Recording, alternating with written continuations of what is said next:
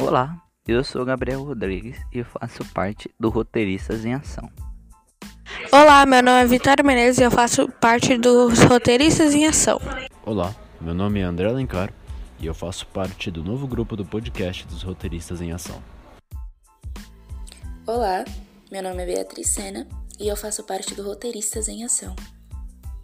Oi, meu nome é Isabelle Fernandes e faço parte dos Roteiristas em Ação.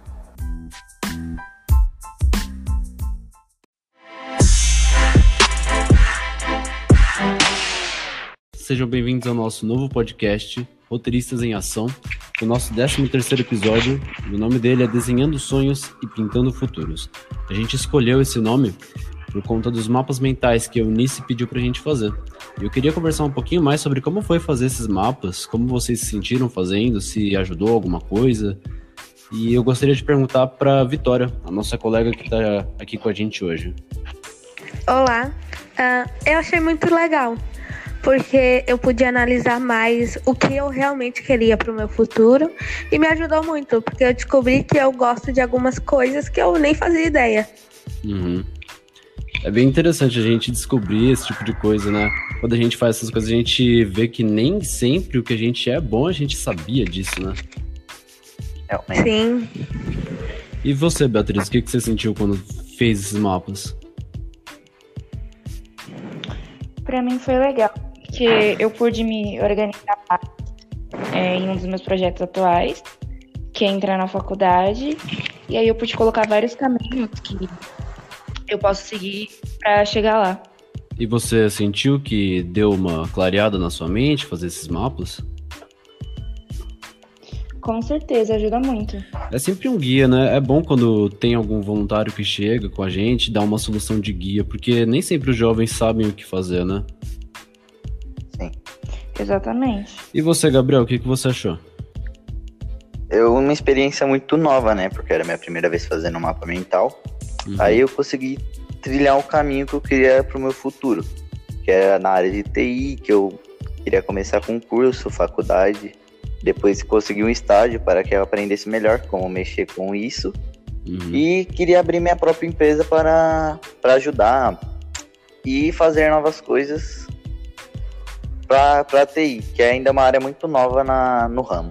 Uhum. Principalmente agora também, que o TI está crescendo bastante, tanto por causa da pandemia, a gente está fazendo muita coisa só pelo computador, né? Uma área assim que está em muito crescimento. Sim, o home office.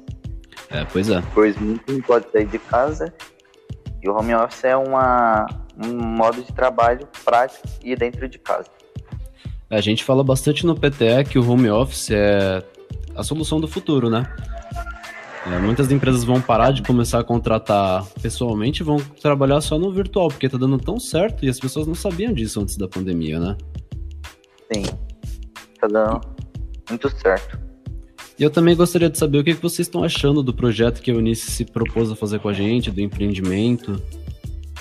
É uma coisa muito nova pra, pra gente que ainda está querendo descobrir mais sobre o mercado de trabalho, a gente querendo descobrir o nosso futuro.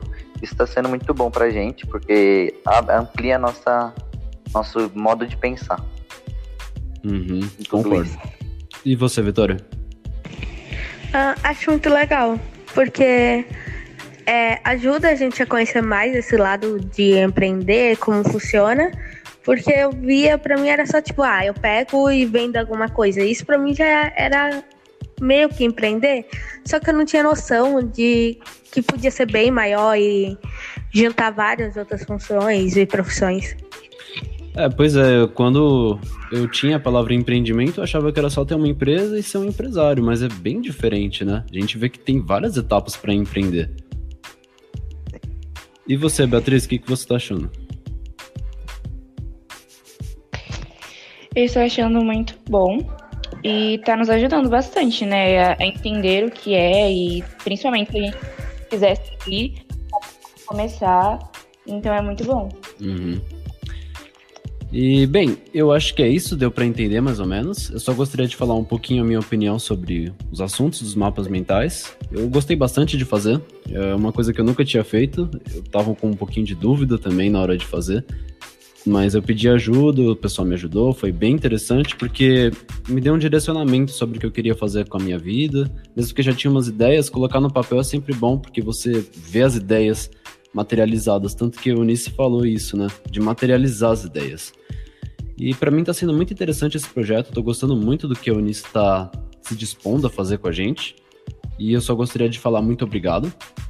Eu espero que esse projeto dê bons frutos. E alguém mais teria alguma coisa para falar? Algum comentário?